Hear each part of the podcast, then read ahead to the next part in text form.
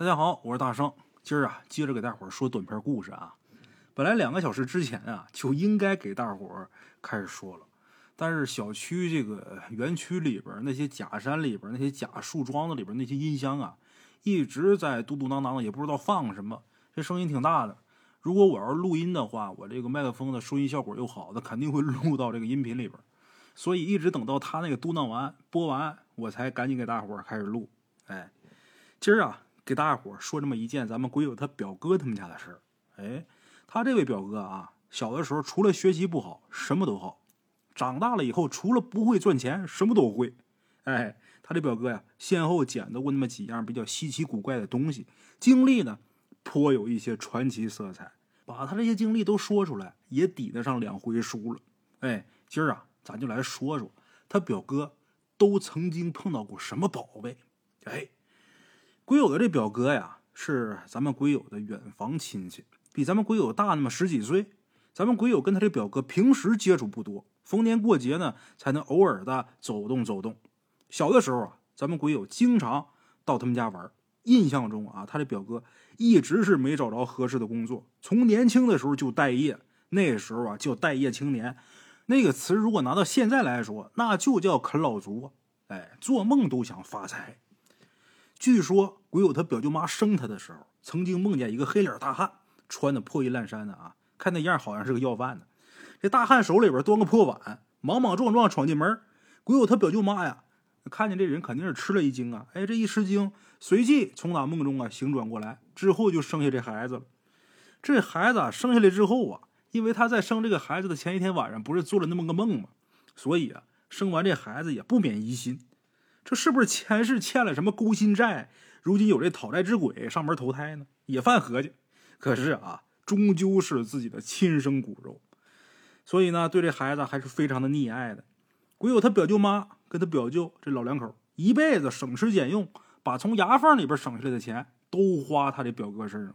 哎，鬼友他表哥他们家以前呢住海光寺附近，现在海光寺家乐福那十字路口整天堵车。那是数得着的 CBD 地段啊！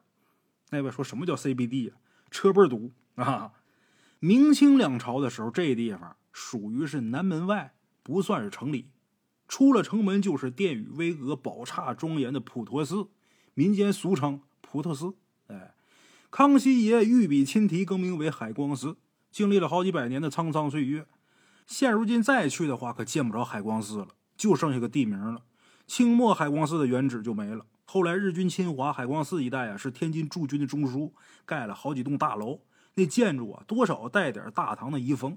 这大楼具体是什么用途啊？咱不清楚啊，似乎是宪兵队的营房或者军医院一类的设施。哎，反正这楼盖的很结实，地基呢也很深。解放以后呢，虽然经过数次的改造和翻修啊，但是原貌还是保留下来了。到地下室还能看见日军留下的无线电屏蔽墙。以及这个储存弹药的这个防空洞，哎，一九七六年唐山大地震这边呢也受影响了，那大楼啊需要翻修。当时鬼友他表哥呀还在上学，家里边呢就让他推着小车到工地上去捡废砖头，干嘛呢？把这砖头捡回去留着盖小房子。哎，据鬼友他表哥说啊，施工的地方挖开了一条很深的大沟，两边啊堆着很多翻上来的烂砖头，随手啊捡了不少。那会儿天呢正热的时候，干这点活出了满身的汗。无意当中呢，他就摸到一块大砖。这大砖呢冰凉冰凉的。他抱着这大砖呢，抱着有一阵儿，他觉得很舒服，身上这个暑热呀，瞬间就消失了大半。他也没多想啊，就把这个砖就扔车上，之后啊就回家去吃饭去了。晚上的时候，这屋里边比较闷热，比较难受，天热呀，翻来覆去的，热的睡不着。他就想起来那块特别凉的砖了。于是呢，他就上外边，从他小车里边把这砖捡回来，放到床上搂着睡。哎，拿鬼友他表哥的话来形容啊，就感觉好像下了火的天，吃了冰镇西瓜似的，就那么痛快。哎，鬼友他表舅跟表舅妈呢也觉得奇怪，所以啊，这块砖头呢就一直啊在屋里边放着。咱们鬼友他表舅啊经常抽烟，一天两包最便宜的劣质香烟。一到晚上啊，就连咳带喘的，有的时候啊，图凉快，也把这大砖头啊放枕头底下垫着睡。转天醒过来之后啊，不能说这咳嗽好了，但是啊，痰明显少了，这呼吸呀也畅快了。鬼友他表舅啊，逐渐就觉得鬼友他表哥捡来的这砖头啊不寻常，一看这东西这形状，也有那么几分古怪。最后还是鬼友他表舅妈发现这块砖呢，很像一样东西。哎呦，吓得鬼友他表舅啊，赶紧把这砖头给扔了。鬼友的表哥捡着的这个砖头啊，咱们鬼友没见过。听他家里人描述，这块砖头的大小啊，跟寻常的窑砖很接近，但是形状不太规则，一头厚一头窄，外边裹着很厚的一层灰浆，里边的质地啊很滑腻。除去这个泥污之后，看这个形状轮廓，很像是一只大手。哎，厚的那头呢是断开的手腕，窄的那头呢是合拢的手指。鬼友他表舅跟表舅妈心里边直犯嘀咕：哪是什么砖头啊，分明是石勇的手啊！哎，石勇，大伙都知道吧？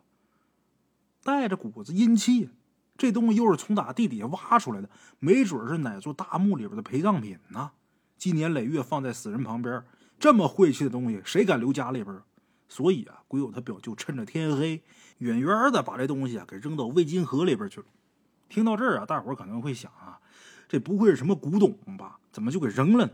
嘿，一九七六年唐山大地震那会儿，文化大革命啊还没彻底结束呢，普通老百姓根本就没有什么古董之类的概念，看见这东西也会把这东西当成四旧。最主要的是不想惹麻烦，直到很多年以后啊，才得知这么一条消息：前清时期，英法联军打北京，屯兵就在海光寺，当时这个寺庙啊还在。寺里呢有两件宝物，一件呢是一口千斤的大铜钟，还有一件就是康熙爷御赐供养的玉佛。这玉佛是打外邦进贡来的佛像，被视作是镇寺之宝。很多年以来香火极盛，寺里的和尚担心这洋兵把这玉佛给抢走，狠下心把这玉佛给砸碎了，埋到地底下了。从此这玉佛就下落不明了。哎，海光寺一带呀。没有古墓，古有他表哥捡到的那只断手，很有可能就是当年那尊玉佛的手。哎，此后呢，他表哥从打学校出来，先是呢在糕点厂当学徒，工作了没多长时间就不想干了，认为家里给找的这工作呀不理想，又苦又累的，工资也低，他总有点自命不凡的感觉啊。奈何呀，志大才疏，要文化没文化，要本钱没本钱，也没掌握什么技术。社会上那套东西啊，他都都学会了，整天指望着空手套白狼，最不愿意当工人，搁着窝底下夹个包，假装的到处去谈业务。他每次啊提起这件事儿，就怪自己爸妈没眼光。如果把那东西留到现在，也不至于说为钱发愁啊。哪怕是留不住，献给国家，你还能得个奖状，光荣光荣呢。这样可好，扔河里边瞪眼儿看个水花。哎，归有他表哥呀。上的是技工学校，学的是钳工。二十世纪八十年代，工人那是相当不错的职业，工资呢跟铁杆庄稼似的，按月发放，不迟到不旷工就有奖金，福利补贴之类的待遇也特别好。混够岁数一退休，国家呢还管养老送终。当时啊有句话评价厂子里的各个工种：车前洗没人比，铆电焊对付干，要翻砂就回家。这话怎么讲？当工人啊，最好是干钳工、车工和铣工。钳工、保全工那是技术工种，都是技术活，晃晃悠悠到处走，比较自在，而且那手艺荒废不了，什么时候都用得上。车工、铣工就是每天守着车床、铣床，虽然耗时间，但是不用走脑子，有活就干，没活呢随便歇着，在车间里边看报纸、打扑克、喝茶。所以啊，这三个工种最舒服，厂里边人都想干这三个工种。至于铆电焊呢，就得吃点苦了。赶上有活的，工作量啊比旁人都大。哎，电工呢，同样是技术工种，居家过日子呢也不乏用武之地。哪家电表灯管坏了，免不了得麻烦懂电的师傅。所以呢，电工也很吃得开。不过以前啊，人们大多数认为呀，带电的就有危险。你虽然有防护的措施，什么绝缘手套啊什么的啊，可万里还有个一呢。万一哪天要是出点差错，那可就是要命的事儿啊！这活不像别的活你像这胳膊，如果说碾进车床里边了，大不了截肢，至少还能留一条命。可电工一出事儿，那都是大事儿。因此啊，电工也给列为二等了。哎，要翻砂就回家，这话说的再明白不过了。厂里边最苦最累的活就是翻砂，干这个工作啊，还不如直接回家待着呢。鬼友他表哥学的是钳工，当时啊，本想混一辈子大锅饭，无奈家里边没有路子，厂里边不看专业，硬给他安排做了翻砂工。鬼友他表哥呀，凑合干了几个月，差点没累吐血，实在是吃不了那份苦了。然后又托人转到面粉厂，工作了也没多长时间，他嫌那地方啊粉尘太大，容易得肺结核，索性就蹲家里边当待业青年了。啊，那时候有青年点。相当于小便利店啊，卖一些杂货之类的商品。待业青年呢，可以过去实习，但是啊，不算是正式职工。什么时候找着工作了，什么时候走人。鬼友他表哥啊，连青年点都不愿意去，他怕被人笑话。鬼友他表舅气的呀，拿铁锹啊追着他满街打。那鬼友他表舅妈担心鬼友他表哥跟那些不三不四的社会小青年啊一起鬼混，同时也为了不让自己丈夫跟自己儿子整天发脾气。就让咱们鬼友他表哥呀到乡下亲戚家去帮农，哎，等家里边给找着合适工作再回来。鬼友他表哥到农村投奔的是他自己的大伯，夏天呢帮着守瓜地，晚上就住在野地的这个瓜棚里边。乡下人烟稀少，河网纵横，不过啊也没什么凶残的野兽和小偷之类的。夜里边啃瓜的都是一些小动物，你比方说獾子、刺猬。鼬、狸、田鼠之类的，别看这家伙小啊，但是不好对付。你下毒，你下套，时间长就不管用了。最可恨的，他到处乱啃，遇上一个瓜啃一口，这一圈转下来，那得有多少瓜秧被啃断呢？你说你告诉他们偷着啃瓜犯法，他们也听不懂啊。你给吓唬跑了，转头他又回来了，防不胜防。你防得住东边，防不住西边，特别让人头疼。所以看瓜的人呢，往往。都会备下很多鞭炮，等夜深人静的时候，听见瓜地里边传来咔嚓咔嚓那很细微的声响，哎，就点个炮仗，远远的撇过去，砰的一响，就把偷着啃瓜的那些小动物啊就给吓跑了。如果要是没有鞭炮，就得握着猎叉过去撵，这是最折腾人的。哎，鬼友听他表哥讲这段经历的时候啊，脑海里边每每都会浮现出鲁迅先生笔下的少年闰土。